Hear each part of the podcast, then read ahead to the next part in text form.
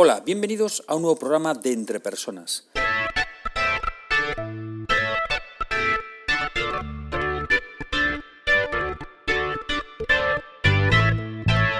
Un podcast donde hablamos sobre todo lo relacionado con el desarrollo de las habilidades y competencias en las organizaciones. Mi nombre es Raúl García y podéis encontrarme en la web www.entrepersonas.com. Hoy es día 31 de diciembre de 2016 y este es el programa número 55 de Entre Personas. Este es un programa especial, un programa especial fin de año, en el que voy a hablar de una competencia fundamental para cualquier persona y para todas las, las áreas de la vida, pero que curiosamente no he visto en ningún diccionario de competencias de ninguna empresa, la humildad. Vamos allá.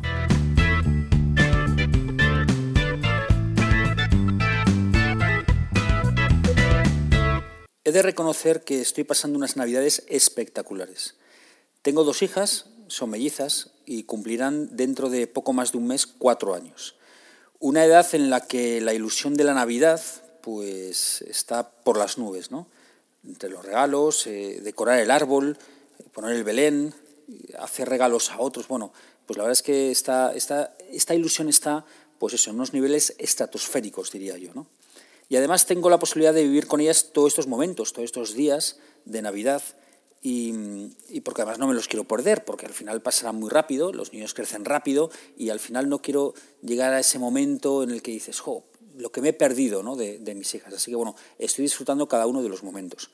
Y he de reconocer que a pesar de que, de que yo me esfuerzo en enseñarles muchas cosas, ellas son las que me enseñan más cosas a mí son capaces de enseñarme muchas más de las que yo intento enseñarles a ellas. La verdad es que no me ganan a construir eh, edificios, ni a dibujar eh, con lápices de colores, ni siquiera, bueno, pues me ganan a, completar un puzzle con, rapidez, ¿no? Pero sí que me ganan en ciertas actitudes, ¿no? Y una de esas actitudes es precisamente la humildad, o al menos un aspecto de la humildad que me parece que es fundamental para cualquier persona y para cualquier faceta de su vida ya sea en su profesión, ya sea en su vida personal. Es natural que entre los hijos y los padres existan diferencias de opinión. Yo creo que esto es evidente. Todos hemos sido hijos, hemos tenido diferencias de opinión con nuestros padres y los que somos padres ahora, pues tenemos diferencia de opinión con nuestros hijos. A la edad de mis hijas, pues suelen ser cosas, bueno, pues triviales, vamos a decirlo así, ¿no? Es decir, eh, ponerse las zapatillas, eh, recoger los juguetes, eh, pues si vas a ir a la calle, ponerte el abrigo, o, o si es el momento adecuado o no de ver la televisión o el momento adecuado o no de jugar, ¿no? ese tipo de cosas.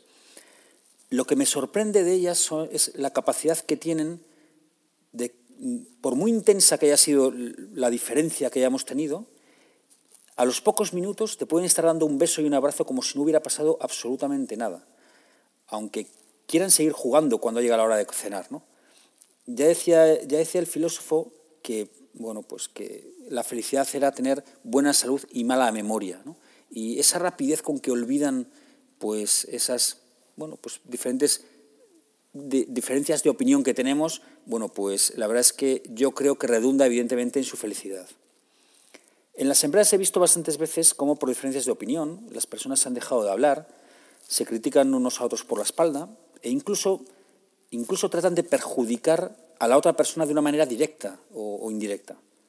Creo que sería muy beneficioso para las personas y por lo tanto para las empresas tener la humildad suficiente como para dejar aparte el orgullo que nos lleva muchas veces eh, a tratar de vencer en las discusiones, a sentirnos superiores a otras personas o incluso a pensar que poseemos la única y verdadera forma de ver las cosas.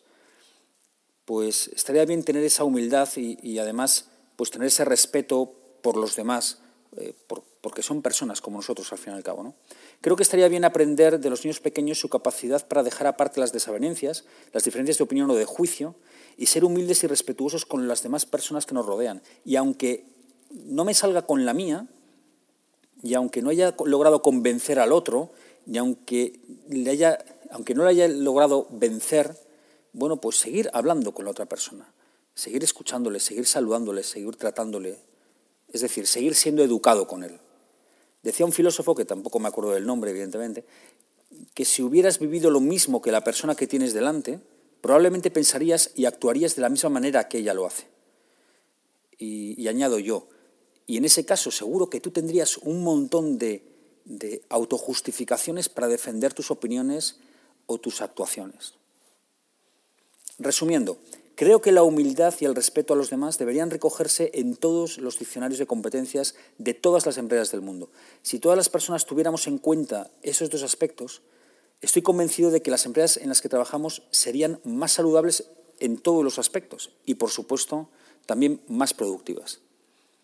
Para terminar este programa especial de año, que ha sido un poco filosófico, un poco de reflexión, pero bueno, quería traer en el último día del año, el último programa del año, bueno, pues esta reflexión un poco personal, un poco intensa, un poco, bueno, pues íntima. Y quiero despedirla, pues no como otras veces dando pues las formas de, contactar conmigo, sino, bueno, simplemente deseándoos que mm, terminéis bien el año y que tengáis un año 2017 fantástico. Espero sinceramente que dentro de un año, dentro de 12 meses, seamos mejores personas y seamos mejores profesionales, y además por este orden. Y que incluso hayamos logrado hacer mejores personas y mejores profesionales pues a otros que nos rodean. Feliz año 2017. Un saludo.